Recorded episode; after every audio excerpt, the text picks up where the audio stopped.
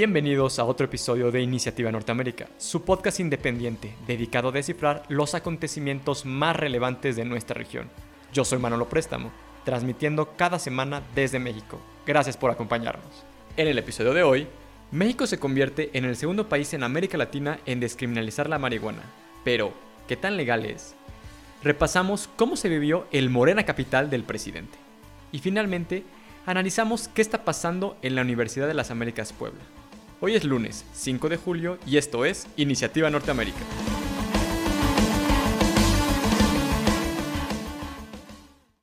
Consumo lúdico de la marihuana en México. A seis años del primer amparo de la Corte en favor de un consumidor lúdico de marihuana y tras varios casos que llegaron a generar jurisprudencia, se ha llegado a un día histórico en nuestro país. La semana pasada, la Suprema Corte de Justicia de la Nación aprobó el uso lúdico recreativo de la marihuana por mayoría calificada. Ocho ministros a favor y tres en contra, donde se llegó al acuerdo de eliminar y tachar todos los artículos de la Ley General de Salud, declarándolos inconstitucionales. ¿Y qué significa esto? Pues básicamente le están haciendo la chamba a nuestros diputados y senadores. En serio, qué cool es legislar, ¿no? Recibir decenas de miles de pesos por básicamente no hacer nada y quejarte en tu curul. En fin, pero bueno, ¿cuál es el resultado? Con esta declaratoria, los mexicanos adultos de 18 años podrán pedir permiso al gobierno para sembrar, cosechar, consumir y hasta poder portar como máximo 5 gramos de cannabis sin ser detenidos. Eso significa que ya todos podemos jugar a ser Masterchef México, cocinar nuestros propios brownies, galletas, roscas, tamales, paletas y pasteles. Pues la verdad es que no. Dice el Congreso que ahorita no, joven, que haya la vuelta. En un principio, el Congreso Federal debe de hacer su trabajo, aún tienen la responsabilidad de regular para que el acceso a la marihuana sea legal y ordenada para todos. Sin embargo, no se desanimen, el dictamen de la Corte marca un precedente histórico hacia el camino de la descriminalización de la marihuana. Esto, de acuerdo a la organización México Unidos contra la Delincuencia, señala que ahora, para poder tener tus propias plantitas y ser uno con la madre tierra, ya no necesitas ampararte ante la ley. La Corte elimina estas trabas. Ahora, el camino será a través de la COFEPRIS, quienes de ahora en adelante se ven en la encomienda de otorgar permisos a todo aquel mayor de 18 años. Al día de hoy, aún falta un largo camino para la completa despenalización y descriminalización de la marihuana en México, como en todo el mundo. Para darnos un ejemplo, veamos el contexto internacional, y qué mejor ejemplo que nuestro vecino del norte, Estados Unidos. En este país, la marihuana es legal en 21 estados y 44 con algún tipo de regulación medicinal. La industria de la marihuana aún no tiene acceso a servicios bancarios debido a ser considerado por el gobierno federal como Schedule One Drug, la clasificación más peligrosa para algún tipo de droga del Departamento de Salud. Sí, el mismo departamento que prohíbe los huevitos Kinder por ser nocivos contra la salud para todos los niños de Estados Unidos. En fin, ese mismo considera que el cannabis es más peligroso que la cocaína y las metanfetaminas. Casual, porque tener una plantita de marihuana en tu jardín es igual de peligroso que montar un laboratorio químico de Crystal Meth que puede acabar siendo un cártel internacional montado en tu cocina. Súper igual, lo mismo, ¿no? En fin, por esta razón, las startups dedicadas a la venta de cannabis únicamente pueden estar efectivo, ya que bajo esta regulación, si algún banco acepta el dinero de estas empresas, es considerado lavado de dinero, lo cual crea miles de problemas y genera condiciones notablemente peligrosas para las empresas, empleados y comunidades dedicadas a la comercialización del cannabis. Y si eso no es un motivo suficiente para salir a las calles a exigir una regulación, también, en Estados Unidos, el fin de semana nos enteramos con que la campeona de 100 metros en el país, Shakari Richardson, posiblemente se perderá los Juegos Olímpicos de Tokio 2020, prohibiéndole representar a su país, reivindicar una vida de sacrificios y sueños por dar positivo de marihuana sustancia que no crea ningún tipo de ventaja al performance de un atleta. Y en palabras de la misma Shah, fumaba marihuana para lidiar con el reciente dolor físico y mental de haber perdido a su madre en los recientes días. Esto nos deja una lección a todos. Dejemos de criminalizar al consumo de la marihuana. Y si esto no es suficiente, veamos el lado económico. Los beneficios son absolutamente más significativos que todo el dolor, muertes y sufrimiento que se están causando por tenerle miedo a algo desconocido. Para nuestro país, las ventajas para que este proyecto de ley prosiga son clarísimas. México se perfila a ser el mayor mercado del mundo, muy por encima de nuestros homólogos del norte. Y si solo hay que mirar el progreso que está generando del otro lado de la frontera, en donde en 2019 únicamente el estado de Colorado contribuyó con 302 millones de dólares en impuestos, superando los 1.700 millones de dólares en ventas medicinales y recreativas de marihuana, con un total de 12.200 millones en todo el país, proyectando alcanzar los 31.100 millones para 2024. Un impulso económico que no solo radica únicamente en la federación, sino que beneficia también a toda la población al crear cerca de 1.6 millones de empleos a nivel nacional.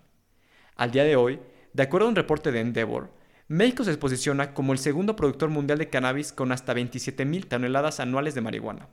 Lo que de acuerdo a la Alianza Latinoamericana del Cannabis, se calcula que entre las industrias farmacéuticas y lúdicas se podrá obtener en un lapso próximo de los siguientes cuatro años hasta 22 mil millones de dólares para las arcas nacionales.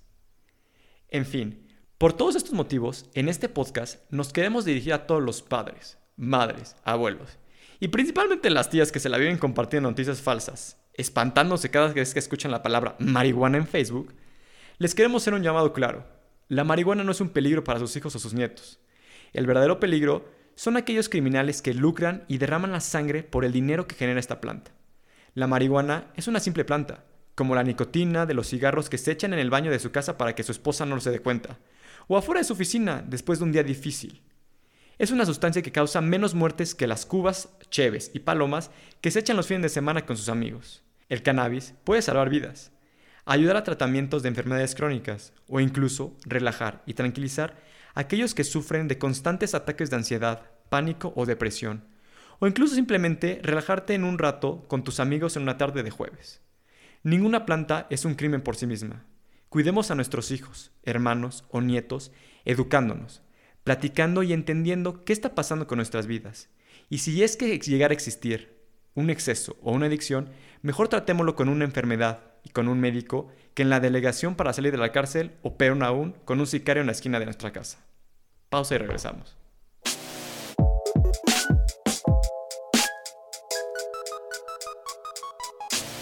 Un informe más.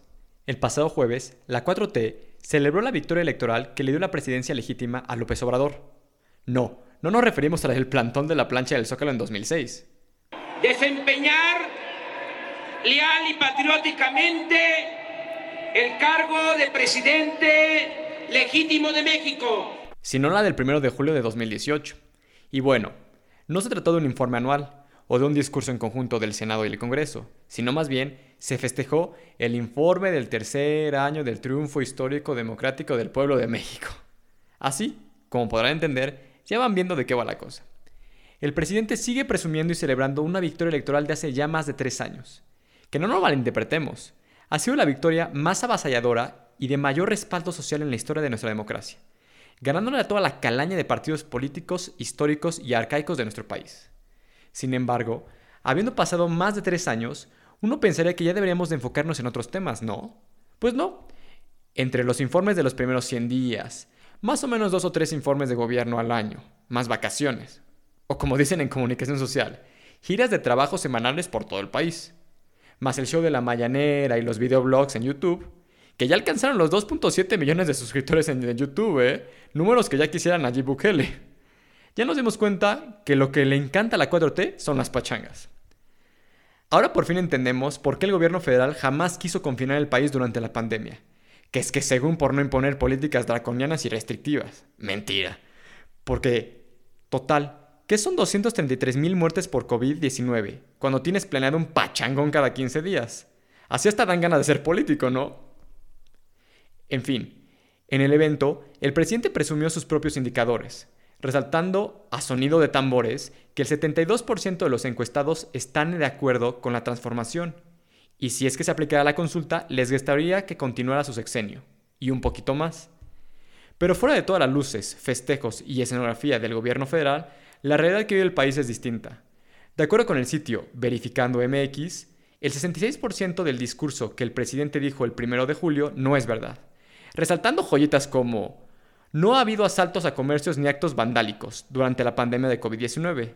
Eso es más falso que tus tías o tus compañeros de trabajo que te invitan a participar en un esquema de inversión segura y terminas en una flor de la abundancia.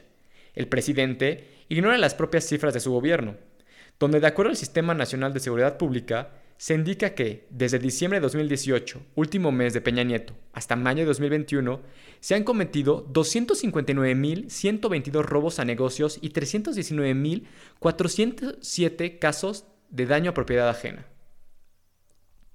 Otra de las grandes mentiras del informe fue cuando se aseguró que la incidencia delictiva ha ido bajando, cuando en realidad entre noviembre de 2018 y mayo de 2021 hay un aumento del 10.98%. Finalmente, la cereza de este pastel llamado Cuarta Transformación llegó cuando el presidente, fiel a su política de desinformación, aseguró que nuestro país no está colocado ni en América Latina ni en el resto del mundo en los primeros lugares de mortalidad de COVID-19. Además de esto, afirmó que se logró que ningún enfermo se quedara sin una cama o sin un equipo de respiración. Y bueno, no sé en qué realidad vive el presidente, pero en la que vivimos 120 millones de mexicanos es la misma donde se ha sufrido 230 mil muertes por COVID-19, perdiendo amigos, familiares y seres queridos, alcanzando ser el cuarto país con mayor número de mortalidad por COVID-19 en todo el mundo. Y eso que estamos ignorando que nuestro país tiene una de las menores tasas de pruebas realizadas por 100.000 habitantes en todo el mundo, donde únicamente el 29.5 de la población cuenta con seguridad social. Así de triste. Lo que significa que Debido a sus condiciones sociales o económicas, la gente no tiene acceso a servicios hospitalarios. Básicamente no tiene derecho a enfermarse. No tiene derecho a morirse. Así que los pocos que tienen acceso a estos hospitales prefirieron quedarse en casa y si es de gravedad, intentar remedios caseros para aliviar el dolor y pasar los últimos días en casa con sus seres queridos. Entonces, solo nos queda decir una cosa, enhorabuena por todas las camas libres en sus hospitales y por su tercer año del triunfo histórico democrático del pueblo de México. Felicidades, no se preocupen, ¿eh? Sigan festejando sus datos. Aquí mientras nosotros enterramos a nuestros seres queridos, sin bronca, ¿eh? Mientras tanto, siguiendo con este ambiente de fiesta y de vibrar alto, al más puro estilo de la austeridad republicana, el acta del informe se realizó en el Auditorio Nacional, casual, con todo lo que se han ahorrado en la paupérrima inversión en apoyos a afectados por COVID-19, alivios fiscales a pymes y microempresarios, en inversiones de energías limpias o con la rifa, que no es rifa, ni tampoco venta del avión presidencial, no, no se nos ha olvidado, ¿eh? Pues alcanzó para armar la tardeada de Morena.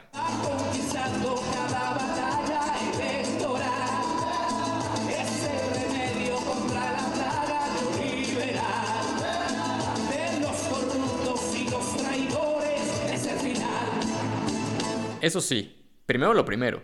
Mientras la luz, el gas, el agua, las colegiaturas y la canasta básica siguen subiendo, nuestros impuestos se van dirigidos a festivales del partido en el poder. Excelente servicio, ¿eh? Cinco estrellas. Porque así que digas que rentar el Auditorio Nacional barato, barato no ha de ser, ¿eh?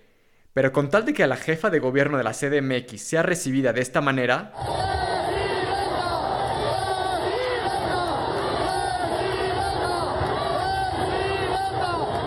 Todo vale la pena. Eso sí, un pequeñito recordatorio. Al día de hoy, no existe ni una sola investigación contra ninguno de los funcionarios públicos que se encontraban y se encuentran en algún cargo público al día de hoy. Esos que se han lavado las manos con la tragedia de la línea 12. No hay responsables, no hay apoyo real a las víctimas y no hay justicia en la 4T. Pero es así, ¿eh? Que el baile entre gobernadores electos, que el llévele, llévele con la sombrilla, los peluches de toro de Félix Salgado, las cobijas de su político de morena preferido, las bolsas para mandado, peluches. O como hay que ser precavidos para que no nos agarren las prisas en estas futuras fiestas decembrinas, créanlo o no, hasta niño Dios de AMLO chiquito bebé encontraban. En fin, la hipocresía. Continuamos.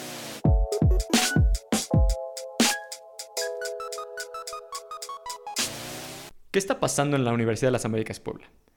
A lo largo de esta semana hemos escuchado y visto imágenes del caos generado por los múltiples conflictos que rodean a la UTLAP, mismos que se focalizaron en la toma armada de la universidad por parte del gobierno estatal de Puebla.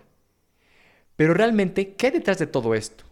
La Universidad de las Américas Puebla es propiedad de la Fundación Merrill Street Jenkins, herederos del gran fundador William O. Jenkins, empresario poblano, nació en Estados Unidos, fundador de la universidad y responsable del progreso histórico del estado de Puebla. A lo largo de los últimos 20 años, la universidad se ha visto envuelta en distintas ocasiones en disputas dentro y fuera de su campus, ya sea en tiempos de cambio a principios de la década de los 2000, cuando luchas internas de egos entre estudiantes y la rectora de aquel entonces, Nora Lustig, llevaron a la ruptura y al cese de la catedrática de sus funciones institucionales. Otros conflictos han sucedido dentro del campus entre la rectoría y el alumnado, muchos de ellos dentro de la gestión del rector Pedro Ángel Palo García, quien debido a su afinidad con el infame gobernador de la época, Mario Marín, causaron ríspidas relaciones con la comunidad universitaria, situación que llevó a un periodo autoritario dentro de la universidad hasta la salida del escritor. Todo lo anterior cambió a partir de la llegada del carismático y respetable rector Luis Ernesto Derbez, exsecretario de Economía y canciller de nuestro país. Bajo su gestión, la UDLAP ha llegado a posicionarse como una de las mejores universidades del país y de toda Latinoamérica con presencia y renombre internacional. A lo largo de todo este tiempo han existido disputas de menor índole entre particulares, ya sea por demandas de imagen y marca con nuestro fiscal general o conflictos legales entre los familiares. Sin embargo, siempre se ha respetado la autonomía y bienestar de la universidad y su comunidad. Todo lo anterior cambió el pasado martes 29 de junio, cuando un operativo de la Policía Auxiliar y Estatal del Gobierno de Puebla tomaron por la fuerza el campus universitario, despojando al alumnado, profesorado y a los trabajadores administrativos de sus salones de clase, oficinas y dormitorios universitarios, allanando por completo la universidad de toda su comunidad. La ODLAB ha declarado que no está sujeta a ningún proceso judicial o administrativo, sin embargo, reconoce que existe un proceso legal arbitrario e ilegal por parte de la Junta para el Cuidado de las Instituciones de Asistencia Privada del, Estado de Puebla, quienes buscan imponer, bajo órdenes del gobernador del Estado, un nuevo patronato a modo en la institución. El papel del gobierno no es nuevo ni ajeno a esta disputa. Desde mayo de 2020, a través de la CEP estatal, el gobernador de Morena promulgó un artículo a través de la Ley de Educación del Estado de Puebla donde se plantea que los muebles e inmuebles destinados a la educación impartida por particulares forman parte del sistema educativo estatal. Una ley destinada a presionar y subyugar la autonomía y gestión de las universidades privadas del Estado y sus ideologías ajenas al gobierno. Más allá de las versiones y de las disputas legales que deben ser atendidas y esclarecidas entre los involucrados, el uso de la fuerza pública en una casa de estudios es inadmisible. Un suceso que nos recuerda la infamia que podemos presenciar cuando las Fuerzas Armadas y los intereses políticos se quieren imponer ante el bienestar de miles de estudiantes. Solicitamos de la manera más respetuosa el urgente repliegue de los elementos de la Policía Auxiliar y Estatal de nuestro campus y el regreso de los alumnos a las aulas de clase. En Iniciativa Norteamérica nos sumamos a la causa de toda la comunidad universitaria, de los alumnos, el profesorado y de todos los trabajadores que dedican su vida a la educación y desarrollo de esta gran universidad. Todos somos UTLAB. Eso es todo por el episodio de hoy. Gracias a todos por escucharnos, a nuestra casa productora Estudio 12 y a todos los que hacen posible el proyecto de nuestra gran región. Síguenos en nuestras redes sociales, en Twitter arroba Manolo Préstamo y en Instagram como Iniciativa Norteamérica. Y no bajen la guardia, yo sé que todos quisiéramos andar vibrando altísimo como influencers o como el subsecretario de salud en Tulum o en Zipolit, pero no sean como ellos, vacunados o no, sigan cuidándose. Nos escuchamos la siguiente semana, hasta el próximo episodio.